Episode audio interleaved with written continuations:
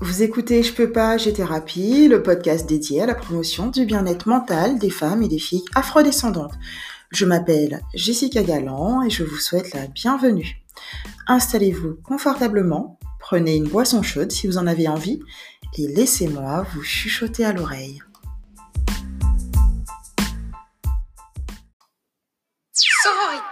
Le mot nous semble peut-être en langue française moins familier que le très républicain fraternité, mais il n'en est pas moins riche, bien au contraire. Son emploi depuis les années 60-70 est avant tout politique. Il fait partie du vocabulaire du féminisme.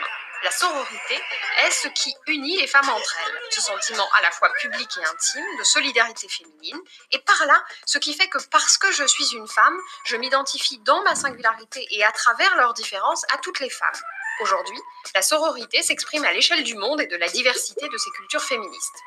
Le mot débarque en français au XVIe siècle. À l'origine, bien sûr, le mot sœur, soror en latin, qui ne désigne pas seulement la sœur de sang, mais aussi la cousine, l'amie, la compagne et le lien de ressemblance entre des choses, notamment pour parler de la main gauche par rapport à la main droite. Le gaffio dit qu'au latin français est formel, les mains vont par deux, elles sont donc sœurs. Ainsi, dès le XVIe siècle, la sororité est plurielle. Elle renvoie certes à la relation de sœur, mais plus largement au lien entre les femmes. À l'époque, une sororité est une communauté ou une association de femmes et notamment de religieuses.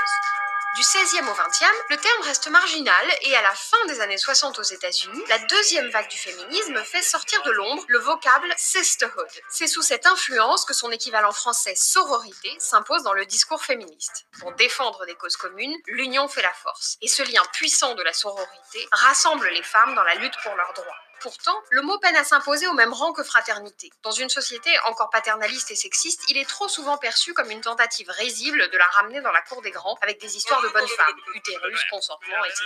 C'est pourtant là la puissance de la sororité. Elle allie le privé et le public, l'intime et le politique, le corps et l'esprit face à fraternité, un mot éreinté, vidé de son sens, dernier pilier branlant de la devise républicaine.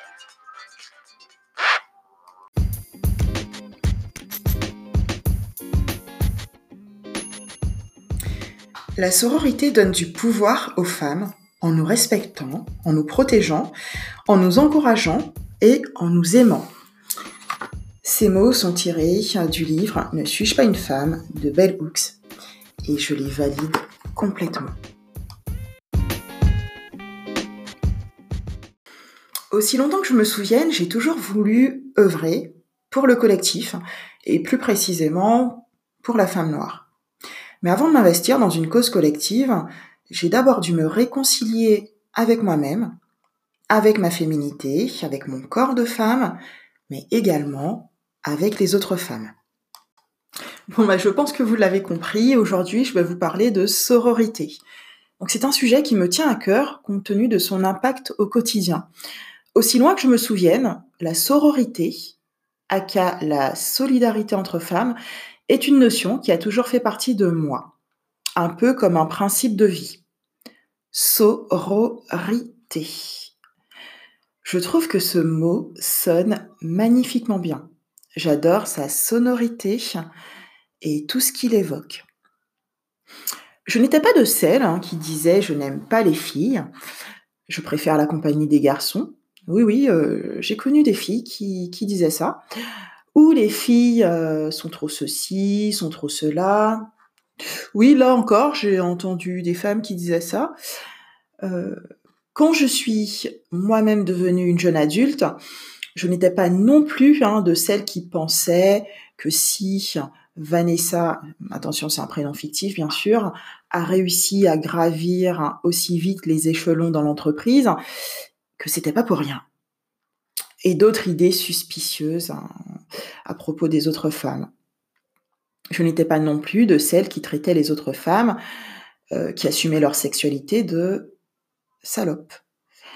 Ou parce qu'elles arboraient une mini-jupe, euh, la dénigrer ou la regarder de travers. Non. Je n'étais pas de celles qui remettaient en question hein, systématiquement la parole des victimes d'abus sexuels en question.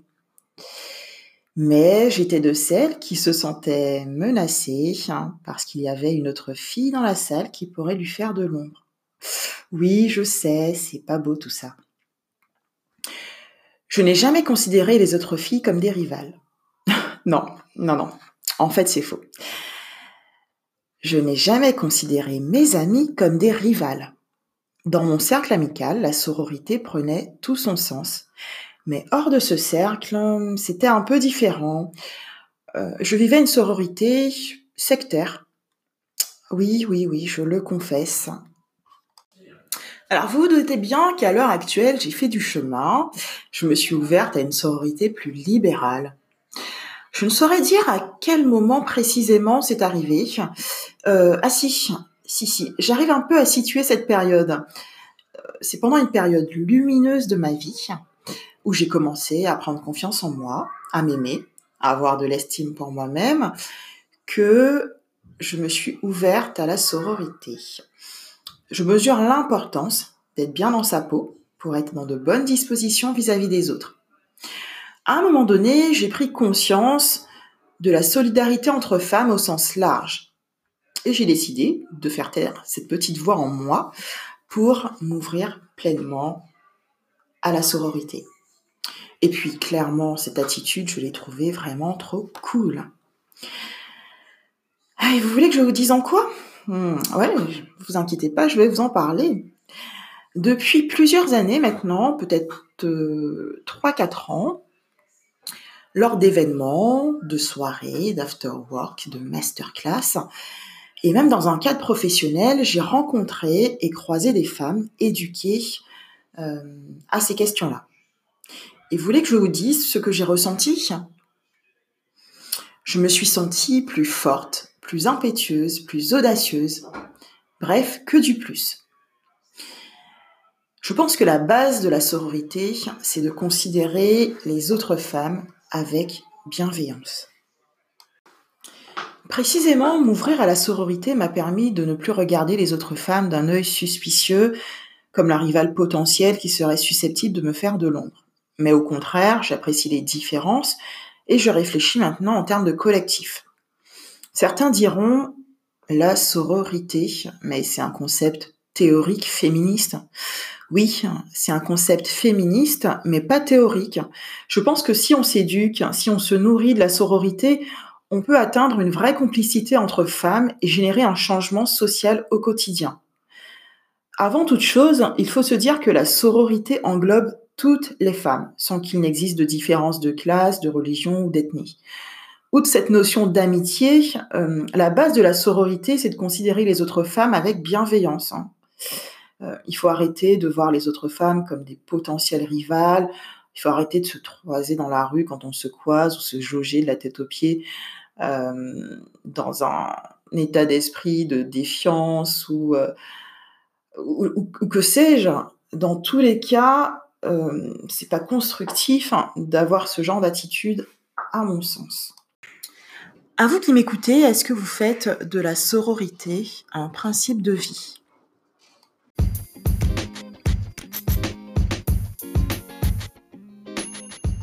Je me pose cette question. Si j'avais continué à tourner le dos à mes consoeurs, quelle femme serais-je aujourd'hui? Pas celle que je suis, hein, clairement, hein, à ce moment où je vous parle, et pas celle à laquelle j'aspire à devenir. J'ai encore tellement de facettes de ce moi féminin que je souhaite voir briller plus fort.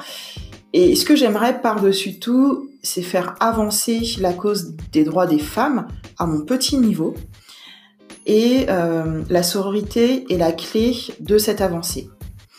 Je pense que c'est la sororité qui nous propulsera vers une société plus égalitaire. Selon euh, Shimamanda Ngozi Adichie, cette rivalité est enseignée aux filles de manière à obtenir l'attention des hommes. On élève nos filles à être des compétitrices, pas pour le travail ou la réussite, ce qui je pense peut être une bonne chose, mais pour se disputer l'attention des hommes. Je partage cette affirmation. En effet, on nous a appris, et ce de façon plus ou moins subtile, à considérer les autres femmes comme des rivales. La mise en compétition que l'on subit est inutile et on peut s'interroger et se demander à qui profite le crime. Il est nécessaire, je pense, d'éduquer nos filles, nos sœurs, nos cousines nos amis, nos voisines, à ces questions afin de les élever au sens premier du terme. Non pas pour devenir des rivales, mais pour considérer les autres femmes avec bienveillance et se tirer vers le haut les unes les autres. Je crois profondément à la sororité et en la nécessité de se soutenir entre femmes.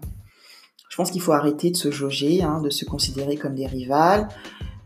Pour moi, hein, l'éveil du féminisme passe premièrement par cette idée euh, de, s'encourager les unes les autres, euh, d'être contente euh, lorsqu'on a des réussites mutuelles, de refuser de juger les autres femmes, de refuser la jalousie, de refuser de se toiser quand on se croise, comme je l'ai dit tout à l'heure.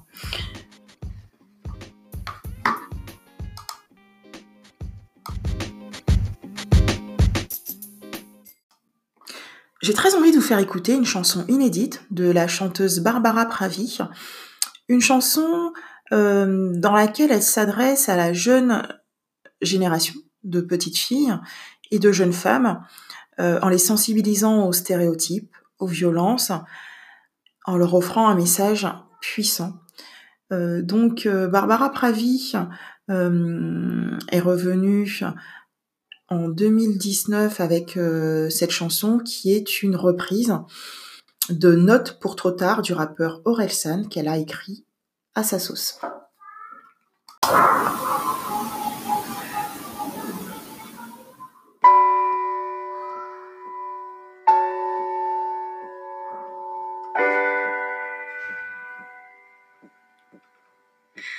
J'avais ton âge il y a encore quelques pages.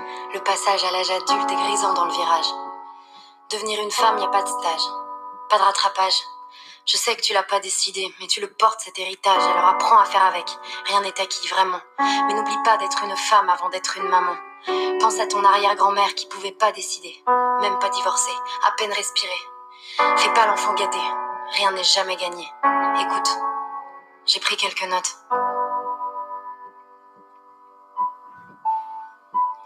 Petite, t'as le sentiment d'être différente, tu marches pas dans les clous. C'est peut-être toi qui as raison et les autres qui sont fous.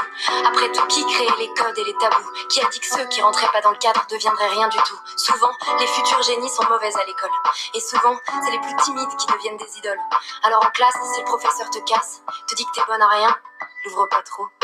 Ou alors ouvre-la bien. T'inquiète pas si t'es petite, t'inquiète pas si t'es grosse. Les popus du collège sont les premières à devenir des cassos. Regarde pas les autres, leurs conseils à la con.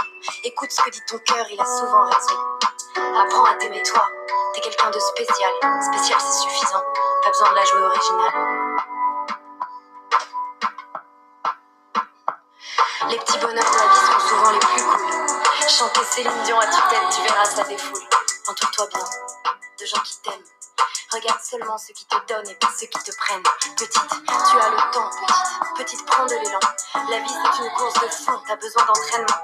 Tu monteras des projets qui se casseront la figure, mais relève-toi, trouve une échelle et escalade les murs. Tu veux devenir patronne? Alors deviens patronne.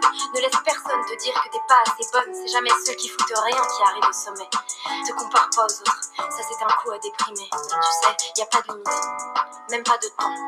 Les seules limites seront les regrets que t'auras d'avoir dit pas maintenant d'avoir dit pas maintenant. Écoute pas les ragots, te mêle pas des histoires. La vérité, c'est que les choses ne seront jamais toutes blanches ou noires. La vérité, c'est aussi que la vie ne sera pas toujours rose. C'est du même style de personne dont tu tomberas amoureuse, tu sais. Le style de personne qui te rend malheureuse.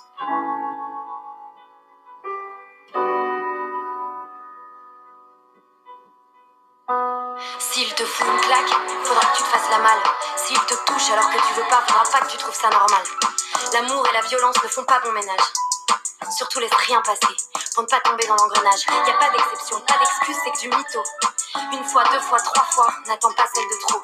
N'aie pas peur d'en parler, n'aie pas peur de le dire. Fais-moi confiance, c'est en parlant qu'on commence à guérir. Et y a pas que les gestes qui feront des dégâts. Les mots sont comme des balles qui resteront bloquées en toi. Laisse personne croire que c'est ta faute, que t'as mérité la violence. Stop l'influence, quelle qu'elle soit, des gens toxiques qui évolueront près de toi. Tu es trop forte, tu es trop belle, trop importante. Tu es trop forte, tu es trop belle, trop importante. Alors.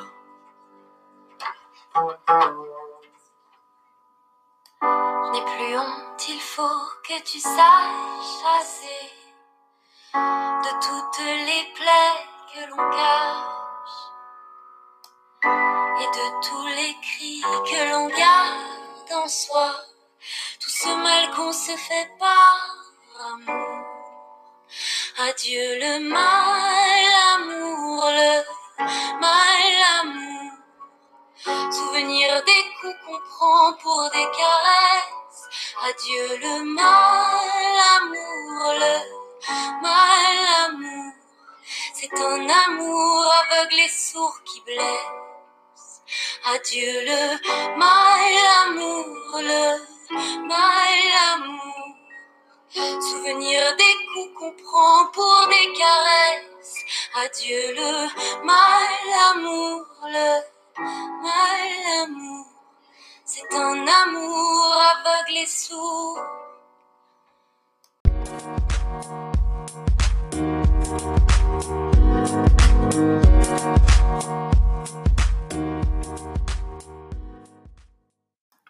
Voilà, cet épisode est à présent terminé. J'espère qu'il vous a plu et que la sororité, c'est une notion qui vous parle.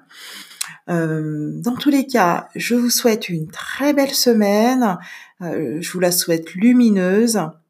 Euh, et j'espère aussi hein, que vous vous portez au mieux pendant cette période particulière. Voilà. N'hésitez pas à partager le podcast hein, si vous pensez que certaines personnes de votre entourage peuvent en bénéficier. Je vous embrasse et je vous dis à très vite.